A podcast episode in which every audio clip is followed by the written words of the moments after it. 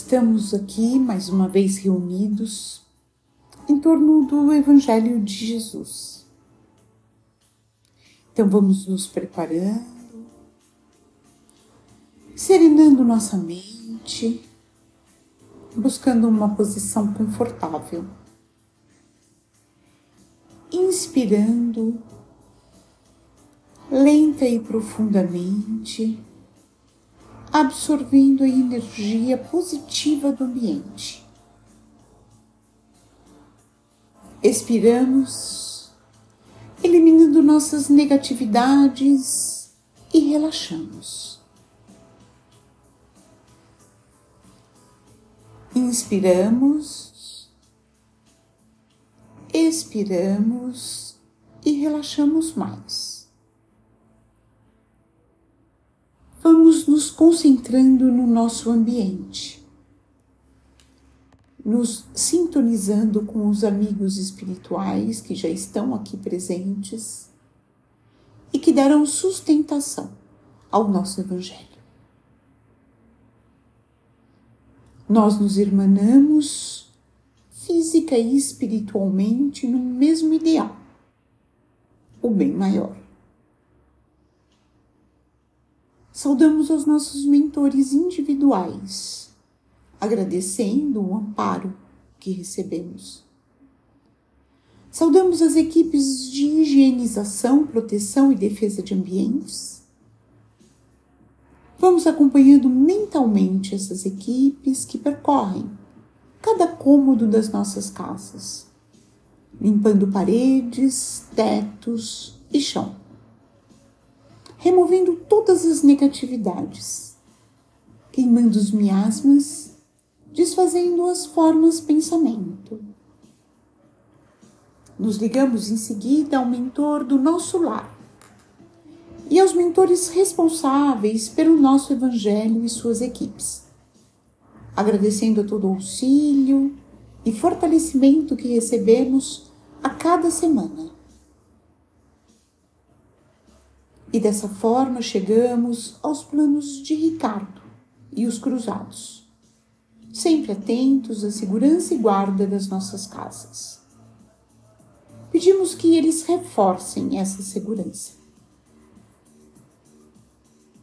E em seguida, vamos até os planos dourados de Ismael, o anjo tutelar do Brasil, cuja missão é a evangelização do povo brasileiro nos colocamos à sua disposição para auxiliá-lo nessa difícil tarefa. Ismael nos acompanha até os planos de Maria de Magdala, exemplo maior de reforma interior. Pedimos que ela continue a inspirar a nossa própria reforma. E com Maria de Magdala seguimos até os planos de Maria de Nazaré, nossa mãe maior. Maria nos recebe nos envolve em seu manto azul de luz.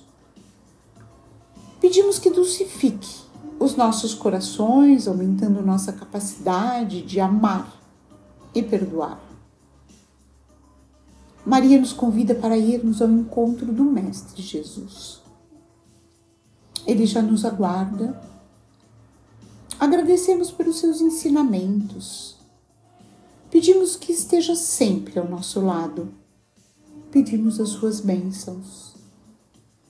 E Ele nos convida para irmos até o Pai Celestial, através da prece que Ele mesmo nos ensinou. Pai nosso, que estás nos céus, santificado seja o teu nome.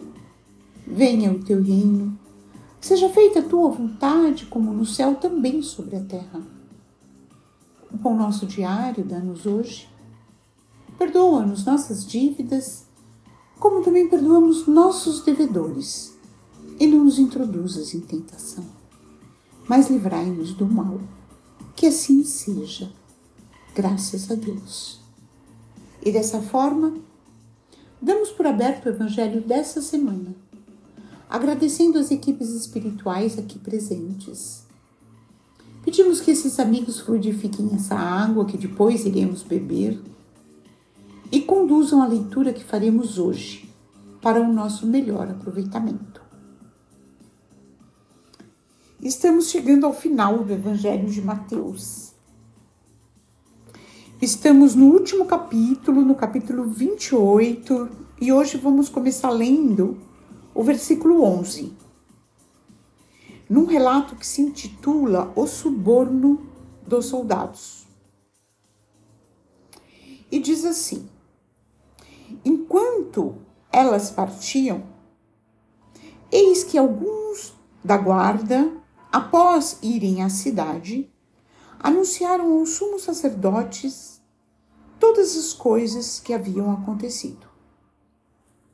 Depois de se reunirem com os anciãos, elaborando um plano, deram grande quantidade de pratas aos soldados, dizendo: Dizei, os discípulos dele, vindo de noite, o furtaram, enquanto nós estávamos dormindo. E se isso chegar aos ouvidos do governador, nós iremos persuadi-lo e não traremos preocupações para vós. Eles, recebendo as pratas, fizeram como foram instruídos, e este dito foi divulgado junto aos judeus até o dia de hoje. É é um relato interessante, né?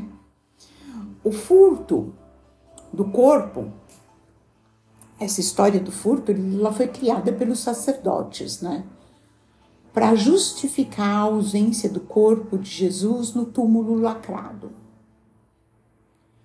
Os legionários romanos, eles se reportaram, apesar de serem soldados romanos e estarem sob as ordens de Pilatos, eles se reportaram aos sacerdotes do templo porque Pilatos subordinou essa guarda do corpo de Jesus aos sacerdotes. E aí eles foram subornados, recebendo, subornados, recebendo uma grande quantia para sustentarem que haviam dormido durante a vigilância, o que era um, uma falta extremamente grave, permitindo que o corpo então de Jesus fosse levado pelos seus discípulos. Então dá para ver aqui, né, que Judas não foi o único no quadro da missão de Jesus que se deixou fascinar pela perspectiva de ganho e de evidência pessoal. Mateus, aliás, ele reconhece, né, que essa história que se espalhou entre os judeus céticos no curso de décadas futuras é claro que não houve o corpo, o furto do corpo de Jesus, né? E o pedido de vigiar o túmulo não foi inventado por Mateus, pois isso correu entre os judeus, né? A versão do, dos próprios soldados. Aliás, uma versão muito pouco plausível.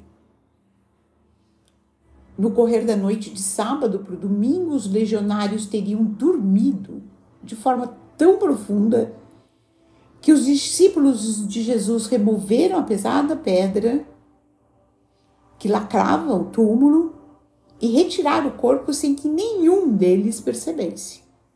Sem contar que eles trabalhavam por turnos. E muito provavelmente é, seria o turno de uma nova guarda, né? Que provavelmente estava descansada. Então, realmente é uma história meio esdrúxula. Escavações arqueológicas demonstraram que a região do Gólgota e do sepulcro de Jesus foi uma pedreira, na qual mesmo hoje se percebem marcas de corte nas rochas. Em Israel, os mortos normalmente eram enterrados no chão, em fossas ou então em poços. No entanto, as famílias ricas, né, que tinham uma classe social superior, elas construíam nos montes e nos vales que estavam ao redor de Jerusalém câmaras, sepulcros abertos na rocha, ou então a partir de grutas naturais mesmo, eles aproveitavam essas grutas naturais. E formavam-se com isso grandes, é, extensas necrópolis, com túmulos de família, de várias famílias, né? E aí eram escavados, então os compartimentos eram compartimentos bem quadrados e estreitos, como prateleiras. Eles tinham um nome, era Cochrane ou Coquim, eu não sei exatamente qual é a pronúncia, mas funcionavam como se fossem fornos é, e eram organizados para ocupar pouco espaço, né, e ter a possibilidade de fazer muitos. O corpo de Jesus ele não foi inserido desses nichos da parede. E aí eles eram guardados até que terminava a decomposição e os ossos então eram recolhidos em caixas e formavam os ossuários. O Calvário e a área do túmulo de Jesus compõem atualmente a complexa Basílica do Santo Sepulcro onde a gente encontra diversas capelas dedicadas a vários personagens né, do Evangelho e mártires cristãos. Mas a questão que esse relato nos traz é, primeiro, a questão de como esses soldados viram né, tudo o que havia acontecido. Isso está bem explicado no relato anterior. E apesar disso, não acreditaram em Jesus. Né? É, é interessante. E uma outra questão também que o relato nos traz é o quanto o homem né, pode apegar-se ao dinheiro, tornando-se corrupto. Então eu acho que essa é a mensagem que a gente já pode aproveitar desse trecho. É, primeiro trabalhar a nossa fé, mesmo sem a fenomenologia, né? mesmo sem ver fatos tão contundentes. Embora a gente tenha a natureza para apreciar, não é? E vigiarmos a questão do quanto estamos apegados às coisas materiais, o quanto nos vendemos por essas coisas materiais, que vão muito além da necessária para nossa sobrevivência muitas vezes.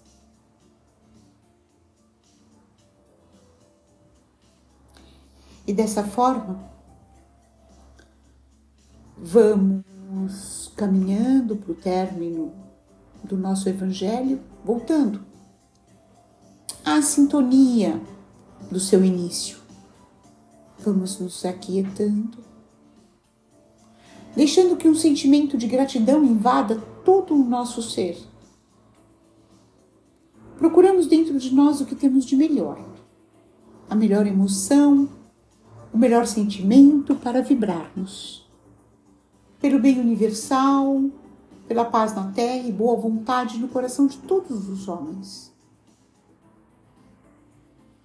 Vibremos pelo Evangelho, para que ele seja norma de conduta para toda a humanidade Vibremos pelo Brasil, seu povo e seus dirigentes. Vibremos por todos os sofredores encarnados e desencarnados. Vibremos por todos os lares da terra, em especial por aqueles que encontram-se em desarmonia, que possam ser assistidos Vibremos pelas crianças que estão nos orfanatos e casas de assistência à espera de uma adoção, que possam ser assistidas pelas equipes espirituais. Vibremos em prol daqueles que se cegam pelas guerras, que o Cristo Sol nos ilumine. Vibremos pelos nossos irmãos desencarnados que chegam ao plano espiritual, que eles possam ser acolhidos conduzidos às câmaras de refazimento, orientados e esclarecidos, até que estejam prontos para se apresentarem a Jesus. Vibremos pelos nossos familiares, parentes e amigos. E vamos deixar em aberto uma vibração para que o plano espiritual a utilize onde ela for mais necessária e vamos pedir licença ao Pai para vibrarmos por nós mesmos, para que se cumpra em nós a Sua vontade. Vamos agradecendo as equipes espirituais aqui presentes, pedindo licença para encerrarmos o nosso Evangelho com a prece que Jesus nos ensinou.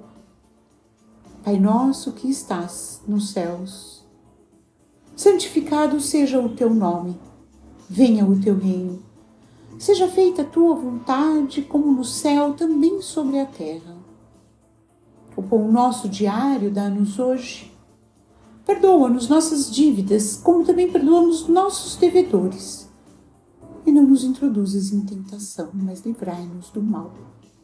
Que assim seja. Graças a Deus. E damos por encerrado o Evangelho dessa semana. Agradecendo pela oportunidade que tivemos de estarmos aqui juntos e que possamos nos reunir novamente na próxima semana. Um abraço fraterno em todos.